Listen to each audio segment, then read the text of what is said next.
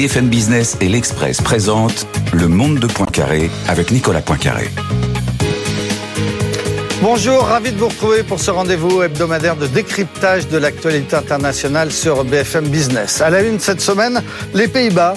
Qui va diriger le pays après la victoire de l'extrême droite aux élections législatives? Le Parti de la Liberté est arrivé en tête, mais peine à former une coalition et c'est toute l'Europe qui retient son souffle parce que Gert Wilders a promis un référendum sur la sortie de l'Union. L'Europe pourrait-elle s'en remettre? Ce sera une de nos questions. Au sommaire également, au fond des choses, on va se pencher sur le Qatar qui a joué un rôle central dans la libération des otages de Gaza. Gros plan sur ce richissime émirat qui se targue de parler à tout le monde. Quel est son agenda? On se posera la question. Et puis notre rubrique Sous les radars, ces informations de l'actualité internationale dont on n'a sans doute pas assez parlé.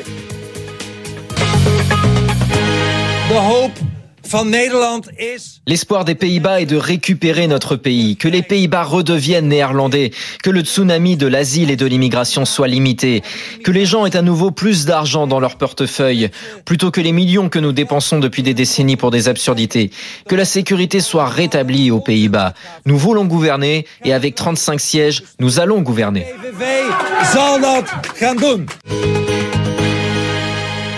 Voilà, nous voulons gouverner et nous allons gouverner. C'est donc ce que dit euh, euh, Gert Wilders le soir de son élection à l'annonce surprise de, de, de, de, ses résultats. Pour en parler, j'ai le plaisir de recevoir aujourd'hui Thierry Chopin, conseiller spécial de l'Institut Jacques Delors et professeur au, au Collège d'Europe à Bruges. Bonjour. Bonjour. En face de vous, euh, Philippe Etienne, ancien ambassadeur de France. Vous avez notamment été en poste en France, en Allemagne et aux États-Unis. Merci d'être avec nous. Merci, bonjour. Charles Laquet, vous êtes euh, chef du service étranger de l'Express. L'Express qui est partenaire de, de, cette émission toutes les semaines et qui titre euh, cette semaine Pourquoi Trump peut revenir? Trump qui ressemble un petit peu à, à Gert Wilders. On verra s'il y a, s'il y a des, des, points communs. Et, et d'un instant à l'autre, nous allons être rejoints par Pascal Johannin, qui est directrice générale de la Fondation Robert Schuman. Mais d'abord, on rejoint à Amsterdam en direct Margot Solinas. Bonjour. Bonjour Nicolas.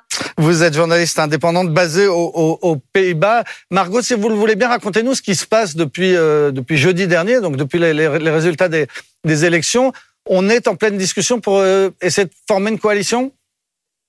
Alors la discussion euh, ne va pas bon train justement. Ce matin, l'éclaireur Van Strien, qui devait justement s'occuper des premières discussions pour les négociations, a démissionné suite à des rapports de fraude euh, de son ancien travail. Donc pour l'instant, on est plutôt au point zéro euh, des discussions euh, pour une nouvelle coalition.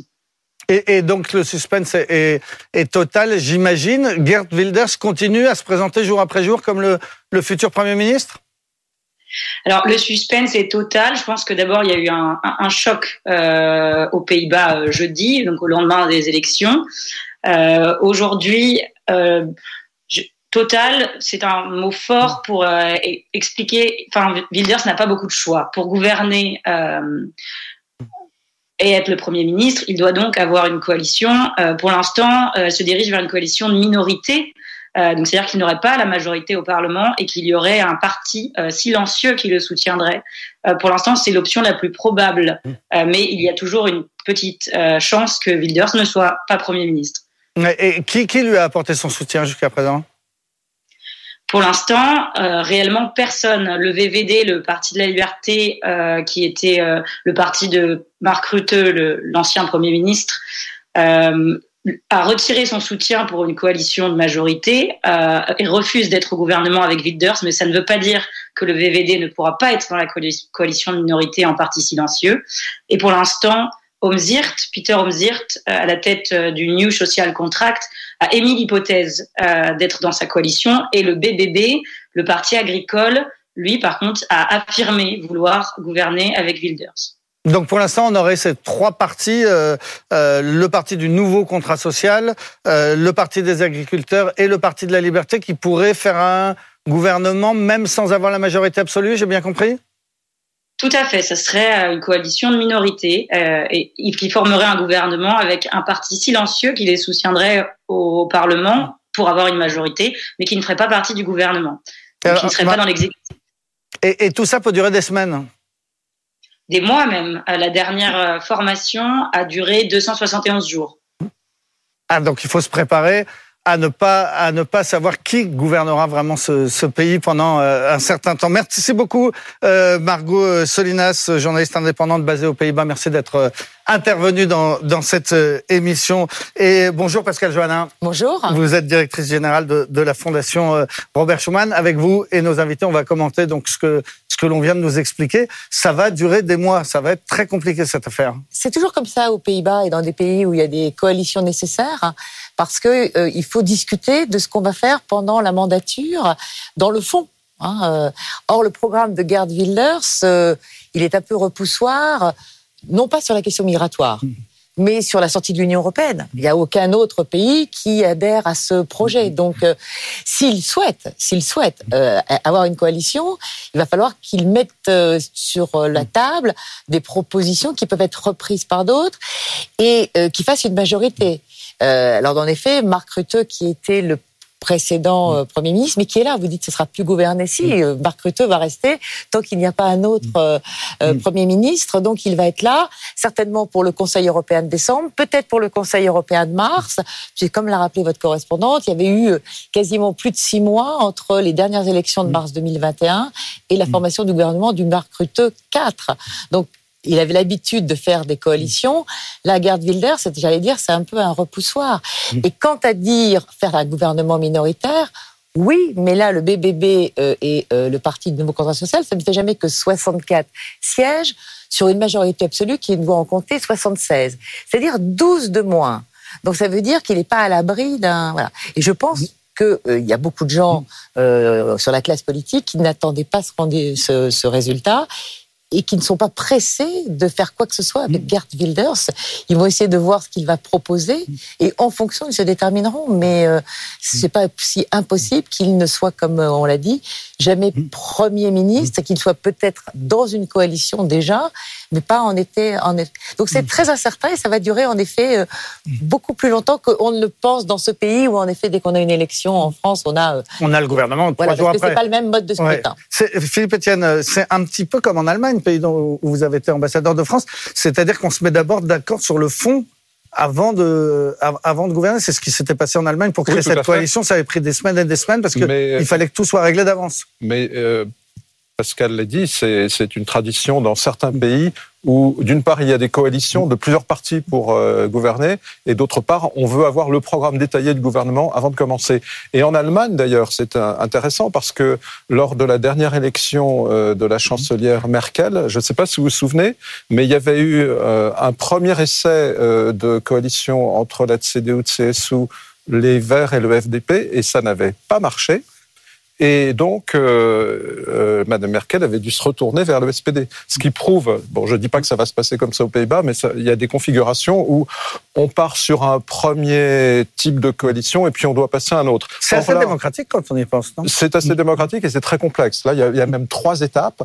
Euh, il y a d'abord un éclaireur, puis il y a un informateur, puis un formateur qui en principe est le futur Premier ministre. Entre-temps, le nouveau Parlement va se réunir tel qu'élu euh, mercredi, va se réunir, je crois, le 6 décembre. C'est la Chambre basse, en fait.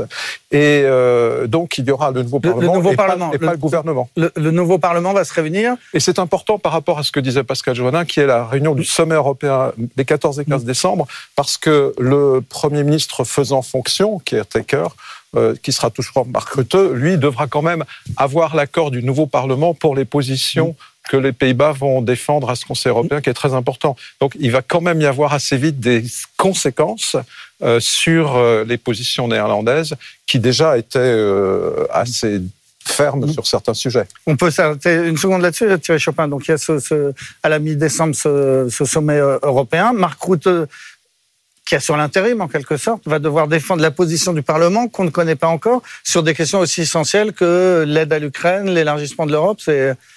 Oui, tout à fait. Ce, Conseil européen de la mi-décembre, en fait, est très important plus d'un titre, euh, puisque son agenda porte à la fois sur la, poursuite de l'aide à la fois financière et militaire à, l'Ukraine.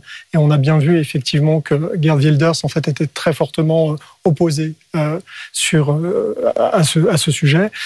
par ailleurs, il y a une question aussi très importante qui est la révision du, du budget en fait européen compte tenu des, des, dépenses qui ont été consenties à la fois pendant la, crise pandémique, mais aussi sous l'effet de, la guerre en Ukraine. Donc Marc Rutte n'aura pas la tâche facile, effectivement, puisqu'il devra défendre des, positions en obtenant au préalable l'accord du, Parlement néerlandais dans sa nouvelle structuration politique et, partisane. Et puis par ailleurs, il sera affaibli politiquement. Euh, c'est-à-dire que sa crédibilité politique euh, sera très affaiblie puisque son, parti en fait euh, a été l'un des grands perdants de, ces élections. Le fait que potentiellement, possiblement, Gerd Wilders d'extrême droite puisse devenir premier ministre d'un pays comme les Pays-Bas affecte aussi potentiellement la crédibilité politique et donc l'influence sur la scène européenne d'un État membre comme les Pays-Bas. Alors Charles, revenons-en à, à cette question qui est essentielle, c'est qui va gouverner à, votre avis? On est en train de dire les uns et les autres que rien n'est fait, que ça va être difficile, mais, mais au bout du compte, est-ce que Gerd Wilders a une chance d'être le, Premier ministre? Il en a une, mais c'est c'est pas si simple que ça pour lui, parce que Gerd Wilders c'est un, est une personnalité qui n'a pas vraiment euh, préparé euh, la suite, en quelque sorte. Il n'a que six ou sept euh, communes dans lesquelles il a des élus. Il n'est pas du tout euh, vraiment euh, rompu à, à ce, qu'il attend. Et, et en, en, fait, c'est un homme. Euh, c'est un parti d'un seul homme. Il est le seul finalement dans son parti. Il n'a que des sympathisants. Mmh. Il n'a pas vraiment de beaucoup de troupes euh, professionnelles. Il n'a pas de cadre dans son parti. Donc ça va être très compliqué pour lui même de, de monter en puissance et de structurer finalement son offensive politique. Donc ça c'est un point. On pourrait le comparer à Jean-Marie Le Pen en 2002 par exemple. Ce serait absurde comme comparaison? Non, parce qu'effectivement, euh, non pas qu'il était surpris par son succès, mais il y a effectivement une sorte de, de fuite en avant, d'emballement. Et euh, c'est quelqu'un qui, euh, Wilders, qui n'a pas vraiment encore totalement anticipé et qui, à mon avis, qui n'a pas forcément les, les, imaginé les gestes prochains à faire. Donc, pour moi, euh, Gerd Wilders n'est pas euh, n'est pas encore totalement configuré. Euh, J'ajoute une chose, c'est que dans le programme de Wilders tel qu'il est encore euh, actuellement officiel, euh, sur euh, l'interdiction du Coran, donc toutes les, manœuvres et les, mesures qu'il veut prendre euh, vis-à-vis des, musulmans, il lui faut un ou deux partenaires de coalition qui aillent dans ce sens. Et même le nouveau contrat social, qui est le parti qui a priori est le plus proche de lui, qui a à peu près les mêmes idées, n'est pas du tout dans, dans le registre anticonstitutionnel. Ce qui veut dire que si jamais il veut vraiment réussir à gouverner avec ce parti, il faudra déjà qu'il mette de l'eau dans son vin et qu'il gomme un certain nombre de mesures parce que de toute façon, euh, ces mesures anticonstitutionnelles, pardon, ça veut dire qu'il faut changer la Constitution. Pour changer la Constitution, ça veut dire qu'il y a une forte majorité dans les deux chambres. Et pour l'instant, ce ne sera pas le cas. Euh, Pascal, euh, Pascal euh, Johanna, pardon. Euh, comment on, explique cette victoire surprise? Parce qu'on l'a vu sur les images tout à l'heure, lui-même, au soir des résultats, il, avait l'air assez surpris. Il criait 35 sièges, 35 sièges. Comment j'ai fait pour obtenir 35 sièges presque? Alors, à mon avis, il y en a quatre qui peuvent expliquer la, euh, le score et, la surprise, parce qu'en effet, je pense que personne ne s'attendait à cette victoire. La première, c'est que c'est les premières élections sans Marc Rutte. Marc Rutte était le plus ancien des euh, membres du Conseil euh, européen. Il la première élection est de 2010, donc c'est presque 14 ans, donc l'équivalent pour les Français de deux septennats. Donc en effet, c'était les premières élections sans celui qui était Monsieur Teflon, comme on l'a surnommé euh, euh, gentiment, euh, et qui était là donc depuis 2010. Donc en effet, c'est un, un de il y a beaucoup de partis qui sont nouveaux. Et le nouveau contrat social, eh ben, c'était la première fois qu'il concourait. Et il fait quand même quatrième d'une élection. Donc c'est c'est toujours souvent aux Pays-Bas, il y a des nouveaux partis et puis il y a plein de partis puisqu'il n'y a pas de seuil électoral et que vous pouvez en effet voter et avoir des représentants même quand vous avez plus de 0,6% des voix quand même, mais il n'y a pas de, y a pas de seuil. Deuxième chose, troisième élément, euh, les Néerlandais se, se, déterminent quasiment au dernier moment. J'allais dire comme beaucoup de gens, la veille du scrutin, il y avait encore 40% d'indécis parce que vous voyez, vous, voilà, vous attendez. Et dans cette dernière laps de temps, Gerd Wilders a quand même sérieusement amodié son programme. Il a plus parlé d'immigration en disant l'islam c'est mal, les musulmans c'est mal. Il a beaucoup intervenu sur les questions sociales, euh, d'emploi, de ressources, de pouvoir d'achat. Et donc, ça a ouvert un petit peu une brèche dans euh, ce, ce, discours qui été toujours le sien, l'immigration, l'immigration, l'immigration, qui a été repris par d'autres, mais qui a été abandonné par lui dans la dernière ligne droite, ce qui fait qu'en effet, les personnes euh, se sont dit, eh ben, pourquoi pas lui finalement, parce qu'il dit des choses.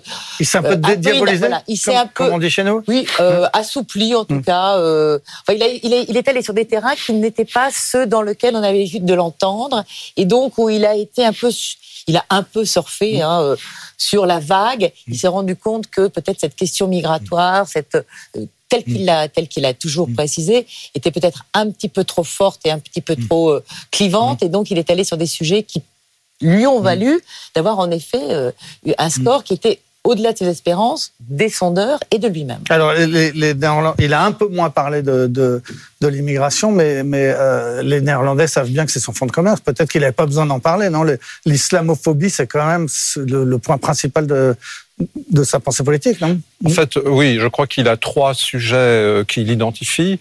Un sujet contre euh, l'Europe, un sujet contre l'immigration, un sujet contre l'islam, qui est un peu différent du sujet euh, immigration. Sur l'immigration, euh, il faut quand même se rappeler que le, gouvernement Rutte a, explosé sur le sujet de l'immigration. Euh, parce qu'il y avait un souhait euh, du VVD, le parti de Marc Rutte, de durcir, et donc les, les autres partis n'ont pas suivi. C'est un sujet qui fait plus consensus aux Pays-Bas, pas dans la forme radicale vers lequel euh, voudrait aller, d'après ses positions traditionnelles, en tout cas Gerd Wilders, mais malgré tout, on est dans une phase euh, générale euh, de restriction de l'immigration. Euh, C'est un thème qui est aussi abordé au sujet européen, où on adopte ce nouveau pacte pour l'asile et l'immigration. Donc c'est un thème qui a une dimension européenne aussi très forte.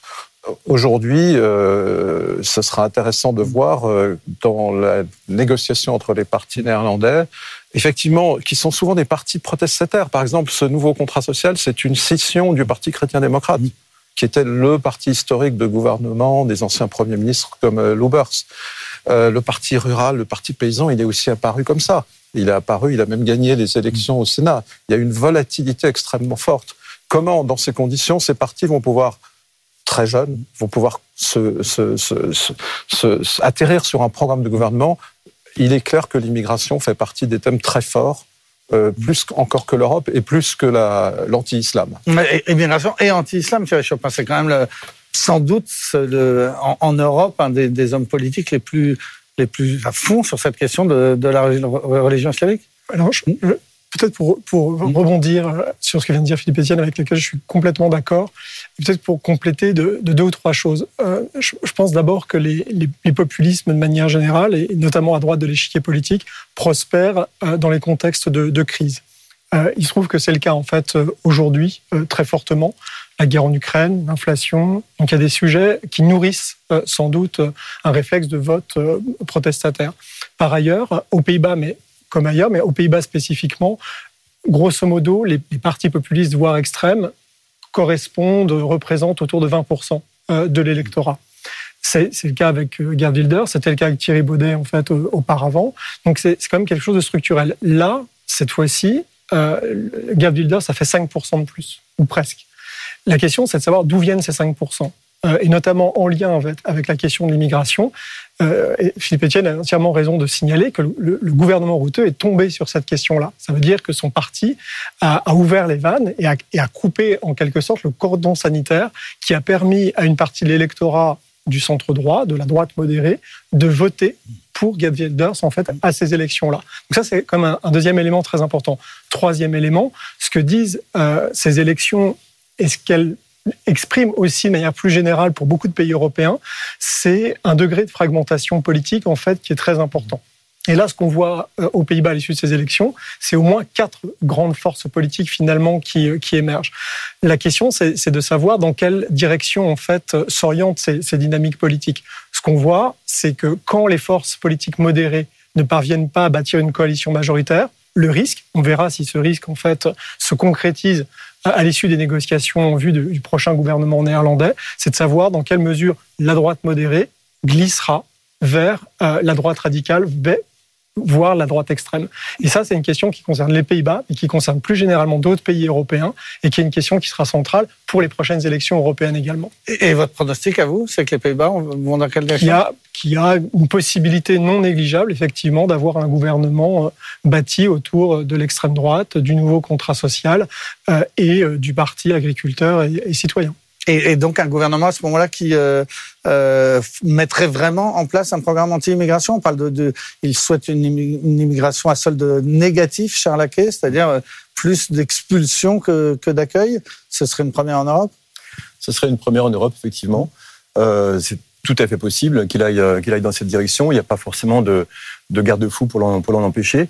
Euh, je pense qu'il pourrait même euh, préfigurer euh, un, mouvement qui irait encore plus loin en, Europe, entraîner avec lui un certain nombre de, personnalités politiques qui déjà euh, se sont réjouies de son, arrivée, comme euh, Viktor Orban, le Premier ministre hongrois, par exemple. Ouais. Alors justement, ça nous amène, Pascal Johanna, à ce qui se passe en Europe, parce qu'il n'y a pas qu'aux Pays-Bas. Charles Laquelle disait à l'instant, l'Italie, la Hongrie, euh, la France, où le, le, Rassemblement national pourrait remporter les euh, élections européennes. Est-ce que vous avez l'impression que euh, l'Europe doit s'attendre à une vague populiste? Alors, la, la vague populiste, elle est, toujours redoutée. C'était déjà le cas déjà un petit peu en 2019. Euh, et je rappelle que Marine Le Pen avait fait jeu égal en France avec euh, euh le parti euh, du président de la République euh, et qu'elle a déjà donc une forte délégation de députés au Parlement européen. ceci étant dit, cette vague populiste, elle n'est pas unie. Hein. Il faut bien se rendre compte que tous les gens dont vous parlez ne sont pas tous d'accord s'ils sont d'accord sur un rejet de l'immigration, ils ne sont pas d'accord sur d'autres sujets. Et donc, ils siègent dans plusieurs groupes politiques.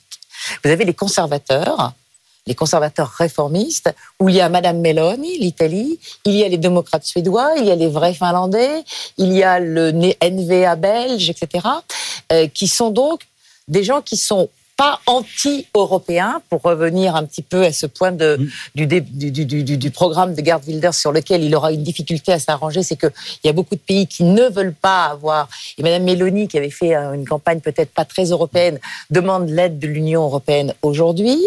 Vous avez donc le groupe ID, donc en effet, quand euh, Gerd Wilders a fait le score, qu'il il a eu une personne qui l'a félicité de son propre groupe, Marine Le Pen, puisqu'ils siègent ensemble au Parlement européen dans ce groupe Identité et démocratie, hein, avec la Lega italienne qui avait fait un très fort score en 2019, mais qui euh, va certainement faire beaucoup moins euh, l'an prochain.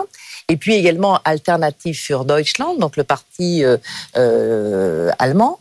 Et puis vous avez Viktor Orban, qui lui était au PPE jusqu'à il y a trois ans, qui en est sorti de lui-même après avoir eu moult problématiques et qui siège dans les non-inscrits. Voilà. Et lui, il y a un problème quand même avec d'autres euh, d'autres forces de la de la de, de, de, cette, force populiste, c'est qu'il est pro-Poutine. Or, vous entendez Madame Mélanie être pro-Poutine? Non. Donc c'est aussi une autre ligne de fracture. Il y a ceux qui sont proches de la Russie et ceux qui sont proches de l'Ukraine et qui veulent la victoire de l'Ukraine et pas la victoire de la Russie. Donc tous ces gens peuvent faire en effet un peu plus, sauf, sauf qu'ils vont être divisés. Et Madame Mélanie, elle veut plus être dans le groupe, mm. euh, si vous voulez, des mauvais. Euh, elle est au gouvernement, elle est associée avec les Polonais aussi euh, du, du PIS. Et donc, mm. elle, elle veut être un petit peu la, la force qui pourrait être une bascule mm. et plus être dans l'anti, euh, comme Wilders, comme Le Pen ou comme Orban. On ne sait pas où Monsieur Orban va se situer, puisque là, il est chez les non-inscrits. Est-ce qu'il va chez les conservateurs? Pas sûr, puisqu'il n'est pas vraiment sur la même ligne. Je suis pas sûr qu'il ait envie d'aller non plus avec euh, Wilders et Salvini. Euh, on va voir. Philippe Etienne.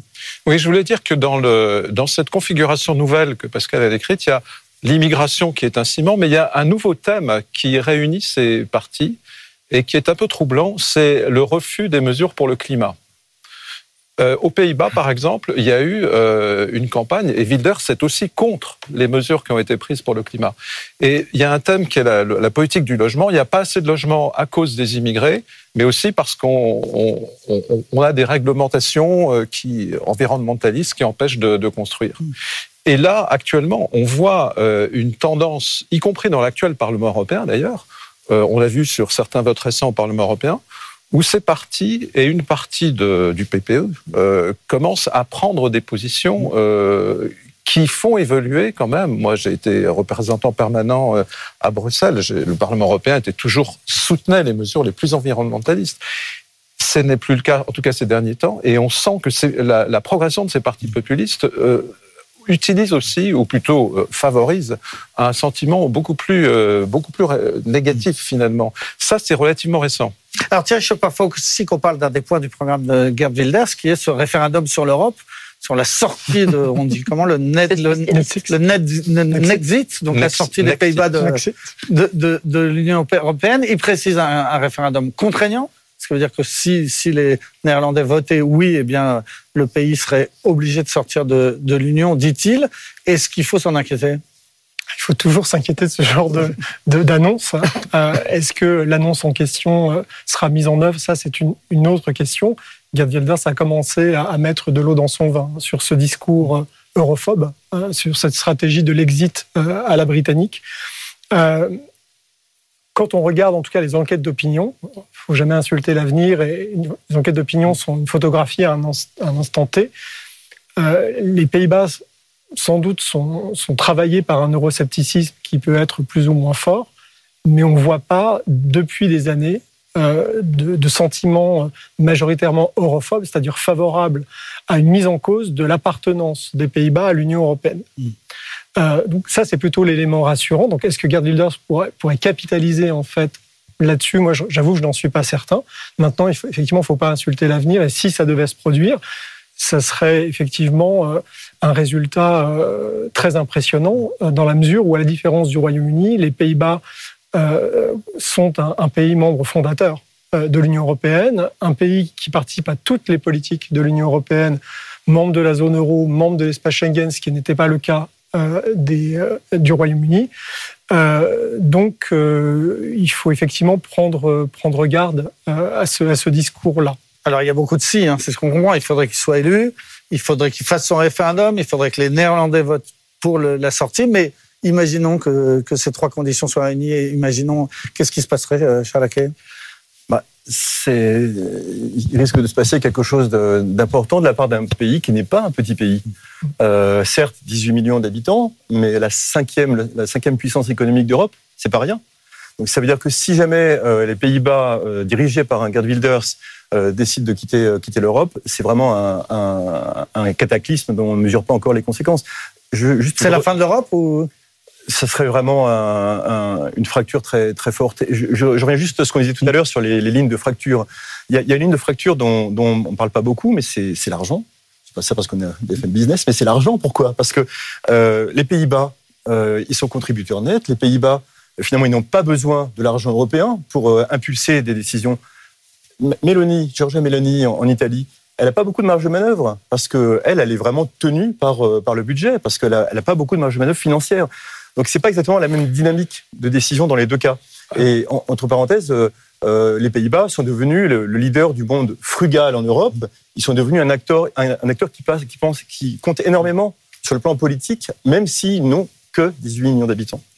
Alors l'argent et l'argent, parce que les Pays-Bas payent beaucoup au budget communautaire et c'est un thème euh, populiste aussi, mais les Pays-Bas, c'est aussi un pays qui a de grandes entreprises et qui ont besoin aussi du marché européen. Donc, euh, ça va un peu dans les deux sens malgré tout, parce que les Pays-Bas sortant, euh, ne serait-ce que du marché unique, euh, c'est énorme pour l'économie néerlandaise aussi. Enfin, on n'en est pas encore là, mais on n'en est pas là, mais sans, sans, sans, jouer à se faire peur, euh, Pascal Johannin, ce scénario est quand même pas impossible. Hein euh, il est quand même peu crédible. Bon. Il est quand même peu crédible parce que euh, dans les autres possibilités de coalition, parce qu'encore une fois, bon, on, on, Thierry Chopin a dit que Gerd Wilders avait mieux cette fois-ci, mais enfin, il n'a fait que 23,5%, hein, 23,7%. Euh, alors, on, on, dit tout de suite c'est un raz-de-marée. Il est il est le premier, mais il est loin d'être majoritaire. La majorité, c'est quand même 51 plus 1. Donc, il faut qu'il trouve quasiment autant de partenaires. Et c'est là où c'est difficile. Alors autant sur la question migratoire, autant sur la question sociale, on peut peut-être trouver euh, des moyens, alors sans tout couper, sans, sans faire que de l'islamophobie, etc. Mais sur la position de l'Union européenne et donc d'un référendum, je pense que ça, c'est une question qu'il a déjà peut-être mis déjà un peu dans, le, dans un placard, parce qu'il sait que s'il l'agite, il n'aura aucune chance de, de, de, trouver des, des, partenaires qui veulent bien euh, s'associer avec lui, même avec une grande cuillère, disait Raymond Barre, pour le diable. Donc là, en effet, ça me semble être le point sur lequel, en effet, et puis c'est pas dans l'intérêt du tout des, Pays-Bas qui préfèrent être à l'intérieur et qui, dans le rôle de frugal que vous avez dit tous les deux, essayent toujours de contraindre un petit peu les, dépenses du Pays-Bas, de restreindre. C'est eux qui avaient fait euh, euh, reporter les, négociations pendant quatre jours pour éviter qu'on vienne à cet emprunt européen, parce que le mot emprunt européen impose, c'est pas possible. Et puis je rappelle que dans le programme, c'est non, seulement sortir de de l'Union européenne, mais c'est revenir au florin. Et ça, personne n'a envie parce que là, pour le coup, l'euro est une monnaie beaucoup plus solide, même si le florin a eu de beaux jours euh, dans le passé. Donc vous pensez que s'il organisait ce référendum, il pourrait le perdre? Euh, enfin, les... je, je, pense, je pense qu'il je pense qu'il pourrait le perdre parce que, comme euh, on l'a dit, il n'y a pas pour l'instant, en tout cas, de, de majorité derrière lui. Et je pense que surtout pour faire une coalition, c'est même pas avant de faire le référendum. Pour faire le référendum, il faudrait qu'il soit en mesure de le faire. Moi, je ne sais pas s'il arrivera à faire une coalition et si dans cette coalition, c'est lui qui sera Premier ministre. Mais si, si je peux me permettre, le, les Pays-Bas votent aussi sur l'Ukraine les Pays-Bas ont déjà refusé par référendum un accord, l'accord d'association avec l'Ukraine. Et avant de se poser la question de la sortie des Pays-Bas, il va se poser la question de l'adhésion de nouveaux États membres. Et là, il faudra un vote des Pays-Bas. Et là, il faut l'unanimité. Et ça, ce sera. Il faut d'abord l'unanimité des États membres. Les Pays-Bas pourraient bloquer. Mais, mais euh, il faut savoir, euh, on a un peu oublié en France, mais il y a eu cet épisode très curieux du vote négatif euh, des Pays-Bas sur l'accord d'association qu'il a fallu rattraper après. Et donc, avant de parler de la sortie des Pays-Bas de l'Union, on va commencer à parler d'autres sujets, notamment de l'élargissement. Thierry Chauvin. Oui, euh, effectivement, Gabriel Dors n'a pas la majorité. 24%, c'est quand même déjà beaucoup. Euh, et moi, ce que je vois en fait, c'est qu'il y a un phénomène. Le, ce que je vois quand même, c'est un phénomène de normalisation en fait du rôle joué par les forces politiques de la droite radicale, voire extrême, dans beaucoup de pays européens. Et ça, c'est quand même euh, un fait politique de première importance euh, qui, couplé à, à, ce degré de fragmentation politique que j'évoquais tout à l'heure, peut vraiment conduire à des dynamiques nouvelles qui ne vont pas forcément conduire à des stratégies effectivement visant à quitter l'Union européenne, mais davantage à essayer de transformer l'Union européenne de l'intérieur, à essayer de porter un narratif qui est celui de la droite conservatrice, radicale et extrême à l'échelon euh, européen et à essayer d'incarner dans des politiques européennes, en fonction de la transformation des rapports de force politiques et partisans, euh, ce narratif, ce discours politique-là. Et ça, c'est quand même quelque chose qu'il ne faut pas du tout, du tout minorer. J'imagine qu'on regarde tout ça de très très près à Bruxelles, non Ah oui, bien mmh. sûr, bien sûr, parce que ça fait. Euh, il y a eu des élections récemment.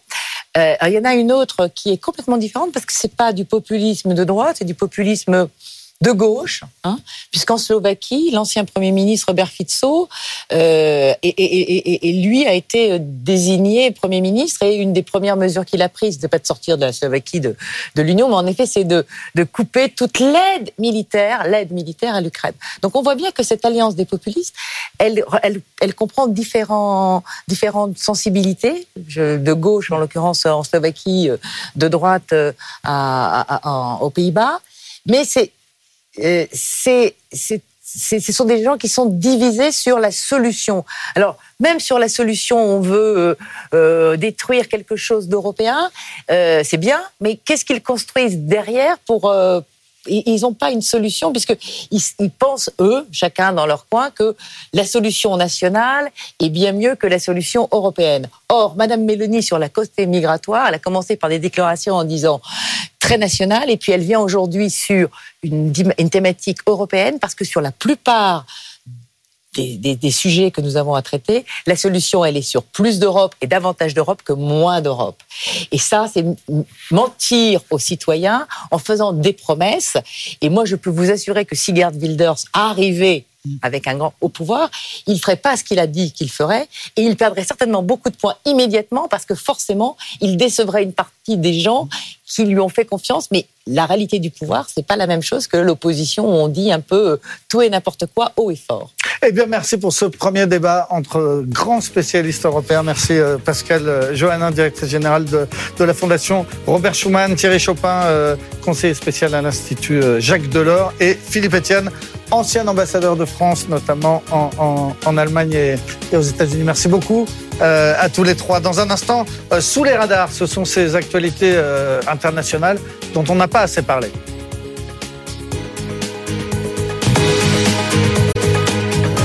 Le monde de Poincaré sur BFM Business. BFM Business et l'Express présentent Le Monde de Poincaré avec Nicolas Poincaré. Retour sur le plateau du Monde de Poincaré. Nous sommes rejoints par Ben Aouda Abdeldaïm. Bonjour. Bonjour. Spécialiste de l'éco euh, international à BFM Business. Nous sommes toujours avec euh, Charles Haquet, euh, rédacteur en chef du service étranger de, l'Express, partenaire de, cette émission. Et c'est l'heure de Sous les radars, donc vos choix d'une actualité dont vous trouvez qu'on n'a pas assez euh, parlé. Ben Aouda, on commence avec vous. L'Assemblée générale des Nations unies vient d'adopter une motion euh, qui a été proposée par le Nigeria et qui remet en cause la prééminence de l'OCDE en matière de, coordination fiscale. Dit comme ça, c'est un peu compliqué, mais en fait, vous allez rendre beaucoup plus compréhensible. C'est une sorte de guerre entre le Sud et le Nord? C'est exactement ça.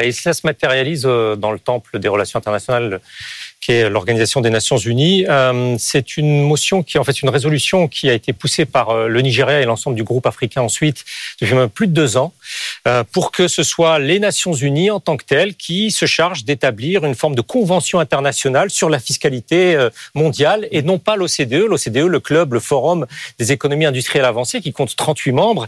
Et il s'avère que lorsqu'il a fallu compter les voix des uns et des autres, il se trouve qu'à l'Assemblée générale des Nations Unies, c'est un voix, un, homme une, euh, et, de ce point de vue-là, il y a une forme de, de légitimité réaffirmée par les Nations Unies dans, dans ce domaine. Euh, 125 voix en faveur de la résolution nigériane africaine, 48 en faveur de l'OCDE. Alors ceux qui ont voté contre, il y a la Grande-Bretagne, le, le, enfin, le Royaume-Uni, l'Allemagne, le Japon, les États-Unis, etc. Donc vraiment le Nord. Exactement, qui veulent conserver une forme de prééminence dans la définition euh, de ce que peut être euh, l'impôt international sur, sur, les sociétés, de ce que doit être le prix de transport transfert entre euh, à l'intérieur des, des, multinationales, sur ce que doit être le taux d'imposition sur les sociétés euh, minimal à 15%, sur ce que doit être la fiscalité euh, numérique transfrontalière, des, des sujets éminemment euh, important parce que déterminant euh, les budgets de, de nations entières. Mais donc qui jusqu'à présent était décidé au sein de l'OCDE, c'est-à-dire au sein des pays les plus riches, Exactement. basé à Paris. Donc on avait vraiment une politique mondiale fiscale Définie, qui était entre les mains des pays riches. Définie par une minorité. Et de ce point de vue-là, alors l'OCDE dit que du point de vue de l'efficacité, du point de vue euh, de l'avancement des travaux, de la technicité, l'OCDE a, a réalisé les meilleurs travaux possibles. Mais du point de vue de la légitimité, un certain nombre de grandes puissances émergentes, mmh. dirait-on, comme le Nigeria, le Brésil, etc., l'Inde, considèrent qu'il faut que ce soit discuté à l'échelle du monde entier et que ce ne soit pas encore une fois accaparé par une minorité euh, d'États. Et de ce point de vue-là, on arrive à une situation dans laquelle, début 2024, fort de ce vote majoritaire et même très majoritaire, les nations en développement vont imposer une forme de processus pour aller vers un jour proche ou lointain, ça l'histoire nous le dira, début 2024 vers un processus de convention internationale sur la fiscalité mondiale. C'est aussi une épreuve de force, encore une fois, entre le Nord et le Sud, mais sur des questions euh, qui ne, disons, qui ne mobilisent pas euh, les médias internationaux. Voilà le choix de, de Ben Aouda Abdeldaïm. Euh, Charles votre choix à vous, c'est de nous parler de la, la crise des céréales ukrainiennes qui va être au cœur du prochain sommet européen dont on a parlé tout à l'heure, qui a lieu dans trois semaines à peu près. Exactement, mmh. les 14 et 15 décembre. Donc c'est un article qui sortira mercredi, jeudi dans le prochain de l'Express. Alors, l'agriculture ukrainienne, ça va être au cœur des débats parce que durant ce sommet, on va parler d'élargissement, on va parler des futurs et nouveaux États membres et notamment de l'Ukraine. Et le gros caillou dans la chaussure des Ukrainiens et des Européens, c'est justement l'agriculture. Comment faire pour intégrer dans l'Union européenne, qui a donc la politique agricole commune, un pays c'est un peu comme si on faisait venir le Brésil en Europe. C'est ce que disent les diplomates en douce. Tellement c'est tellement c'est c'est violent pour eux parce que il faut savoir que l'Ukraine représente 20 à 25% des surfaces agricoles en Europe. 15% des graines euh, consommées dans le monde sont des graines ukrainiennes. Donc c'est vraiment un défi énorme de réussir à intégrer l'Ukraine sur ce point. Et c'est vrai que en termes d'agriculture, il va y avoir des négociations très très dures. Beaucoup d'agriculteurs européens déjà sont contre. On a vu que les Polonais bloquent, euh, ont bloqué, des, graines euh, ukrainiennes il n'y a pas longtemps. En France aussi, ça pose problème. La plus grosse euh, exploitation agricole ukrainienne fait 500 000 hectares. C'est la taille du Jura. En France, 10 000, on n'a pas. Donc évidemment, pour les agriculteurs, c'est le, sujet, ça va être est-ce que intégrer les Ukrainiens, ça veut dire nous faire disparaître nous? Non, évidemment. Mm. Mais ça va nécessiter un bras de fer, des discussions, énormément de, de, de conciliabules à Bruxelles, notamment mettre aux normes les Ukrainiens sur les engrais, sur le bien-être animal, sur des, sur des sujets aussi importants que, que ça, sur le bio également, et essayer de trouver un moyen ensemble pour aller conquérir des nouveaux marchés à l'extérieur, en Asie, en Afrique, et non pas se faire concurrence au sein de l'Europe. Et, ce, qu'on remarque, c'est que malgré la guerre, l'agriculture euh, euh, ukrainienne reste très très productive, très très productive. Je... Ils, sont, ils sont admirables, ils ont une résilience incroyable, ils ont baissé d'un cinquième à peu près leur production. C'est très compliqué pour eux d'exporter leurs graines parce que évidemment les céréales sont bloquées puisque les, les ports de la mer Noire euh, ukrainiens sont bloqués, sont sous embargo, sont bombardés également comme ça a été le cas encore le 8 novembre. Ils essayent de trouver d'autres moyens par voie terrestre, par voie ferroviaire, mais évidemment pas dans les mêmes volumes. Donc c'est extrêmement compliqué pour l'Ukraine de, de, réussir à, à, exporter ses productions. C'est vital pour eux et Vladimir Poutine, de l'autre côté, le sait bien. Il essaye vraiment d'asphyxier l'Ukraine de ce côté-là sur son économie. Voilà, et pour mieux comprendre, je renvoie à votre article donc dans l'Express euh, de euh, jeudi prochain. Merci beaucoup, euh, Charles Et Tout de suite, au fond des choses. Au fond des choses, troisième et dernière partie de, de, de cette émission, gros plan sur le Qatar, le riche émirat qui, qui, vient de jouer un rôle central, on l'a vu dans la, la, les négociations qui ont abouti à, à, la libération des otages de, de Gaza et à l'élargissement de, de, prisonniers palestiniens euh, en, en, Israël. L'émirat est le parrain de ces accords, le parrain du Hamas aussi, peut-être le parrain des, des frères musulmans. Est-ce qu'il joue un double jeu en accueillant aussi sur son territoire euh, euh la plus grande base militaire américaine de, de la région? Euh, A-t-on besoin aujourd'hui de ce pays qui a la particularité de, de parler un peu à tout le monde. Voilà de quoi on, va parler. Ben Aouda, euh, il faut d'abord expliquer sans doute ce qui vient de se passer, c'est un vrai succès diplomatique pour le, pour le Qatar? Oui, c'est un immense succès diplomatique euh, qui replace encore davantage euh, ce, ce, pays qui compte 300 000 ressortissants, 300 000, euh, un peu plus que la population de Bordeaux, mmh. et euh, qui est euh, pivot euh, dans, dans, dans, ce conflit, mais dans, dans, dans un tas d'autres dont on aura l'occasion de, de, de, de, discuter, de, de sujets diplomatiques majeurs, parce que c'est à peu près le seul donc qui dispose actuellement de l'ensemble des canaux de communication avec l'ensemble des partis. Et cela, euh, il y a encore 5-6 ans, c'était quelque chose d'inconcevable que le Qatar puisse à ce point être au centre de l'ensemble des, discussions à l'échelle moyen-orientale, et on le verra certainement, bien au-delà du, Moyen-Orient, en, en, Afrique subsaharienne, en Amérique latine. C'est vraiment euh, tout à fait marquant de ce point de vue-là qu'encore une fois, cet émirat de 300 000, euh, de 300 000 ressortissants ressortissants euh, qataris et qui compte une puissance de frappe euh, euh, énergétique extraordinaire parviennent à mettre à profit euh, ses atouts économiques, ses atouts industriels. C'est un, un, conseiller euh, du Premier ministre, un conseiller diplomatique du Premier ministre qatarien qui, qui disait récemment que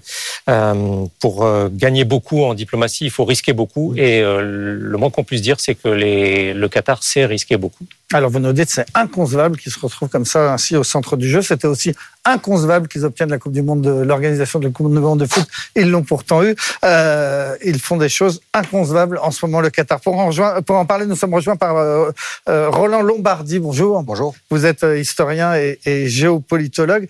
Euh, essayez de nous expliquer un petit peu quel est quel est l'agenda du, du, du, du Qatar dans, dans cette histoire. C'est vraiment un choix pour eux de de, parler avec tout le monde, d'être un intermédiaire, de se placer comme, comme un élément euh, indispensable dans le jeu diplomatique?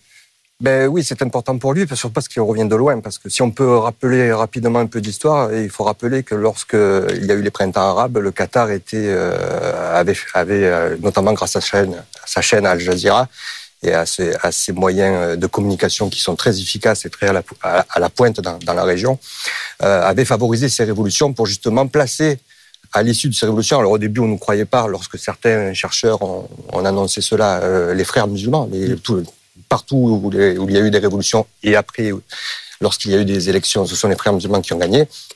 Et, les frères, et le Qatar était le principal financier, le principal soutien des frères musulmans, appuyé aussi avec la Turquie. Et on l'a vu, alors rapidement, hein, parce qu'il faut, faut, aller vite. 2019, euh, l'axe Qatar-Turquie qui appuyait justement ces frères musulmans, euh, eh ben, euh, c'est un fiasco dans sa politique puisque partout il y a un mouvement de contre-révolution qui s'est mis en place avec des hommes forts, des militaires qui reviennent au pouvoir, notamment en Égypte, euh, notamment en Libye avec le maréchal Haftar, appuyé par l'Égypte d'Al Fattah al-Sisi euh, l'Arabie Saoudite de Mohamed Ben, ben, ben, Salman et les Émirats Arabes Unis de Mohamed Ben Zayed. Donc c'était, ils avaient un peu le, ils avaient un peu pris du plomb dans l'aile. Ils s'étaient mis tout le monde à dos, en gros, dans le monde arabe. Voilà. Hein. et surtout que par-dessus cela, il y avait la Russie qui était revenue au Moyen-Orient, qui elle avait accepté de négocier avec le Qatar, de discuter avec le Qatar, notamment sur la, sur, sur la Syrie, mais en lui disant il faut arrêter de soutenir les frères musulmans. Bien sûr, euh, le Qatar avait refusé. Et aussi, il faut rappeler aussi euh, Trump, euh, Donald Trump, qui, lorsqu'il est arrivé au pouvoir, avait appuyé l'initiative saoudienne de, de MBS pour faire un, blocus, un blocus, de, du Qatar. Il, voulait même, si je crois, je crois me souvenir, creuser un canal pour transformer le Qatar, qui est une presqu'île, en île. Absolument. Ce qui est un truc de fou. Absolument. Donc c'était, faut tout ça pour expliquer que la, la guerre entre les deux, l'axe Qatar-Turquie et l'entente Égypte, Arabie Saoudite et Émirats Arabes Unis était, était vraiment virulente. Euh, il y a eu le Covid en plus. Après, il y a eu la défaite de Trump. Donc, euh, il y a eu une réconciliation. Justement, c'est quelques sources nous, nous rappellent que c'est peut-être Mike Pompeo, le secrétaire d'État de, de, Donald Trump, qui avait conseillé à MBS de, de, se réconcilier entre guillemets avec le Qatar, parce qu'avec la nouvelle administration, ça ne sera pas du tout la même donne pour l'Arabie Saoudite. Et on l'a vu par la suite, ça, ça s'est révélé assez, justifié. Et euh, donc voilà, donc euh, il y a eu cette réconciliation. Et depuis, et on l'a vu avec euh, l'affaire d'Afghanistan, hein, c'est le, le, Qatar qui là aussi euh, qui, a, qui, a, qui, a, gardé ses relations avec les talibans et qui a pu faire euh, l'entremise entre les États-Unis et les talibans en Afghanistan. Ben Aouda, c'est un peu ça. Euh, c'est le seul pays qui parle aujourd'hui, après une période beaucoup plus difficile dont on vient de parler, mais aujourd'hui, c'est le seul pays qui parle à tout le monde. C'était le seul pays qui avait une représentation euh, des talibans, c'est le seul pays qui a une représentation du Hamas. Il y a une base militaire américaine énorme. Euh, ils ont des contacts avec le Mossad. Donc en fait, ils, ils, ils, sont, ils sont incontournables. Oui, parfaitement. Je vais me permettre de raconter un petit souvenir personnel. Il y a quelques années de cela, été à une conférence euh, sur les relations internationales à Doha et il s'avère que j'étais dans la salle et à mes côtés, il y avait un ancien ambassadeur israélien et juste à côté de lui, il y a un ancien, un ancien chef des services secrets israéliens. Donc c'est vous dire si, il, même dans les périodes les plus difficiles, il savait maintenir les canaux. Euh, j'étais, j'étais étonné, mais euh, ça m'a permis d'écouter quelques conversations. Il faut faire toujours attention lorsqu'il y a un journaliste. Euh, et été surpris, mais non, on n'a pas à être surpris. D'autant que, encore une fois, euh, ils, ils, misent très gros au très bon moment. Ils ont vraiment euh, sauvé euh, la peau du gouvernement américain à l'été 2021, lorsqu'ils ont permis, lorsqu'il y a eu cette débandade extraordinaire, lorsque les talibans ont pris Kaboul, ils leur ont permis de minimiser le, les dégâts en permettant à des dizaines de milliers euh, de personnes de sortir du, territoire, et ce sont eux qui ont réussi à, le faire. Euh, lorsque euh, il y a eu euh, une négociation entre les États-Unis et euh, indirect et l'Iran pour des prisonniers américains en Iran, par où ça passe? Par le Qatar.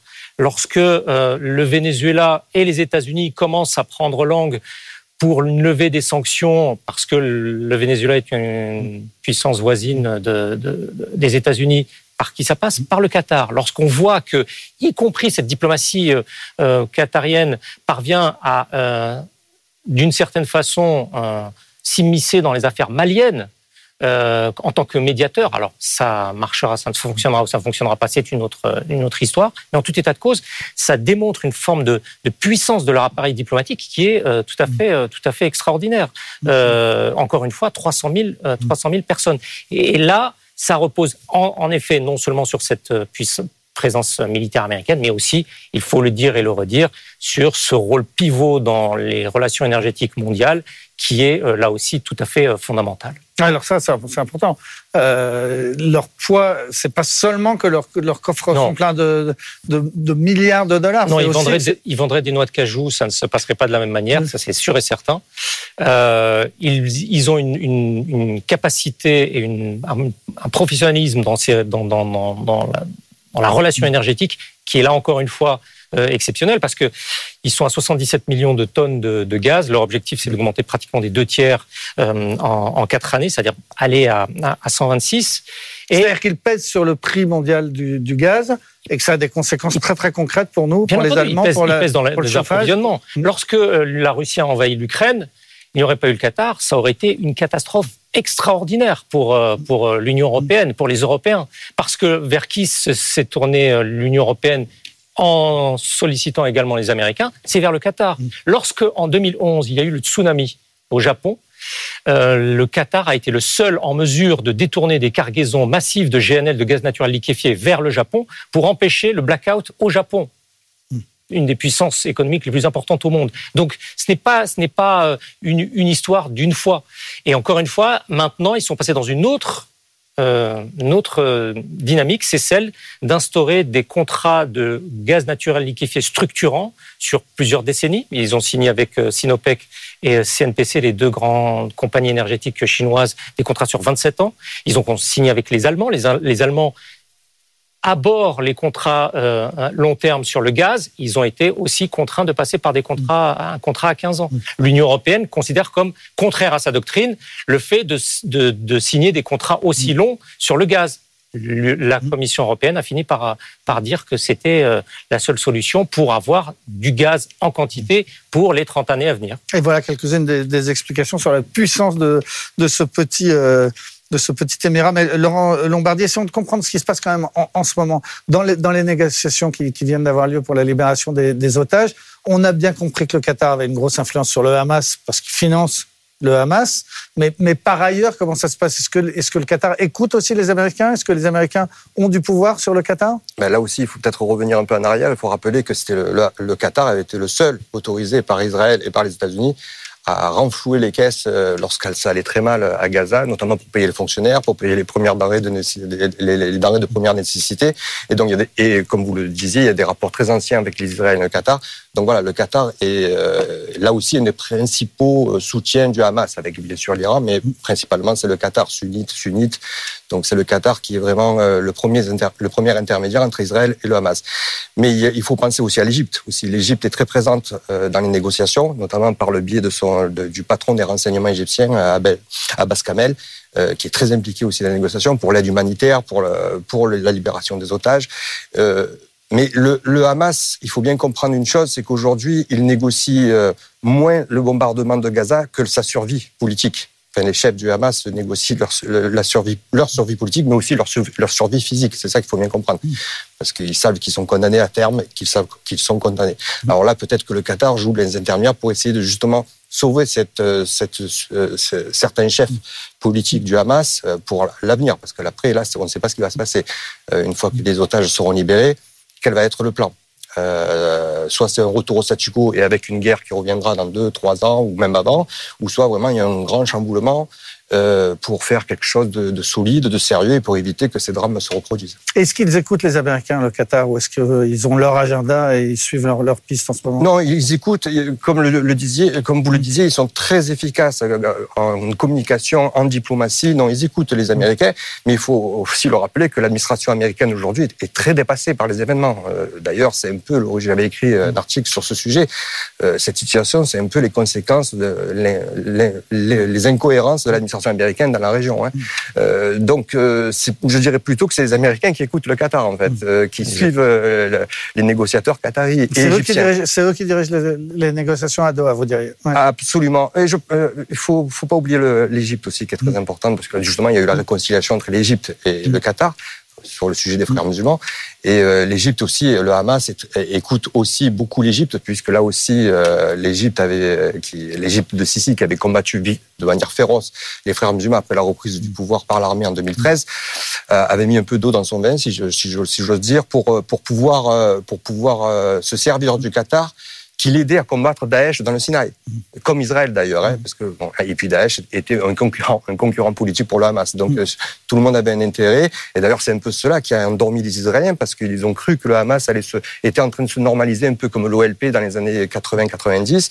Et euh, voilà. Donc ils avaient... Et, et l'objectif du Qatar dans tout ça, on, comprend bien que c'est redorer son blason, euh, gagner en influence dans, dans la région, mais au-delà euh, il reste le, le, parrain des frères musulmans. Au-delà, il y a un objectif idéologique, un objectif de prosélytisme, de continuer à vouloir faire gagner les, les frères musulmans. Alors, vous l'avez dit, oui, il redore son blason, il devient incontournable.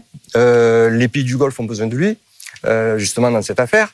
Et euh, oui, il soutient toujours les frères musulmans. D'ailleurs, moi, à l'époque, quand je disais que c'est le seul soutien des frères musulmans euh, pendant la, révolution, les révolutions arabes et après euh, les révolutions arabes, euh, lorsqu'ils avaient la pression de la Russie, mais aussi de Trump pour lâcher et du Golfe pour lâcher les frères musulmans, ils ne l'ont jamais fait. Mais moi, je disais, moi, si j'avais été eux, j'aurais fait la même chose. C'est leur seul levier politique dans la région, et on le voit aujourd'hui.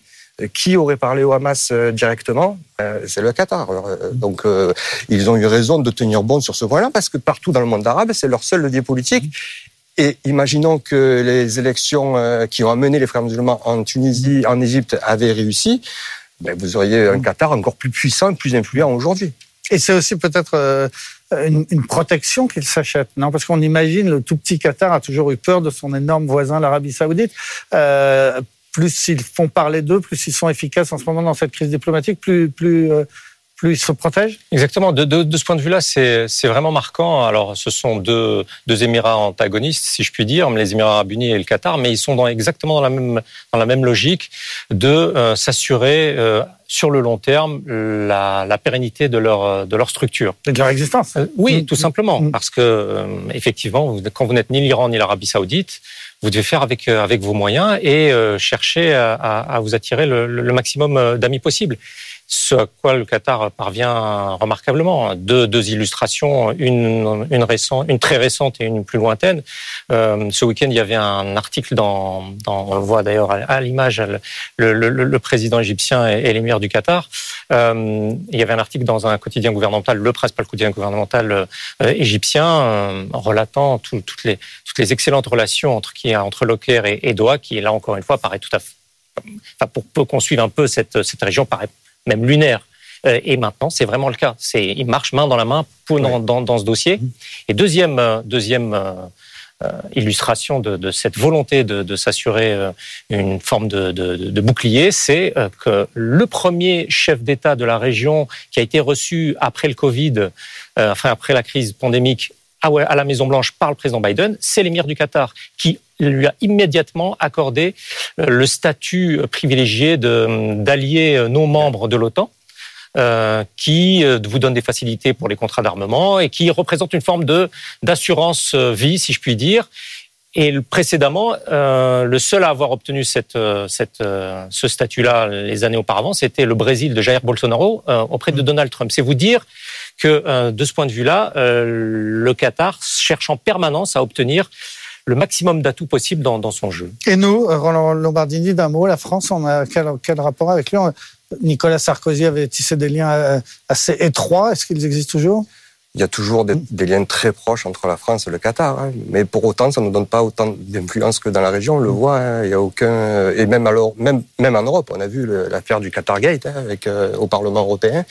Et, encore une fois, euh, c'est pas pour cela que ça nous donne plus d'influence, puisqu'on l'a vu et on le voit avec les, la libération des otages. Il n'y a pratiquement aucun un otage euh, d'origine européenne ou de double nationalité européenne qui a été libéré. Il y a des Américains, alors, il y a des Russes. Alors où on parle Voilà, il y a, oh, alors où on parle. Ouais. Il, y a, il, y a des, il y a des Russes, des, des Américains, euh, des, des, Thaïlandais, mais mm. voilà. Donc on voit que euh, malgré, malgré nos, nos, très fortes relations avec cette, ce petit émirat, ben, on reste quand même un, malheureusement, on devient un peu inexistant sur la scène inter internationale. Et est-ce que eux cherchent à avoir de l'influence chez nous? Est-ce qu'on avait beaucoup parlé à un moment de subventions du Qatar au lycée Averroès, dont on a parlé ces derniers jours, le lycée musulman ah, Est-ce oui, est que dans les banlieues françaises, le Qatar investit? Ah oui, c'est absolument vrai. Hein. Oui, oui, c'est encore encore aujourd'hui, la plupart des. Euh, ben, il faut rappeler tout simplement qu'en Europe, il n'y a qu'un seul pays qui a interdit les frères musulmans, c'est l'Autriche en 2020. Ailleurs, en Europe, il n'y a aucun, aucun, aucun, pays qui a interdit l'organisation des frères musulmans, qui sont principalement soutenus. Et par les, vraiment, les derniers, ce sont les Qatars qui soutiennent les frères musulmans en Europe. Et c'est encore une fois, là aussi, c'est un moyen d'avoir de l'influence, euh, voilà, dans les banlieues, partout, euh, où, où, où, où, cela peut servir leurs intérêts. Merci beaucoup, Roland Lombardi, euh, historien géopolitique, Benahouda Abdedaïm, spécialiste des questions géopolitiques à, à, BFM Business. Merci d'avoir, euh, de nous avoir suivis. Rendez-vous euh, la semaine prochaine euh, sur la même chaîne BFM Business. À lundi prochain.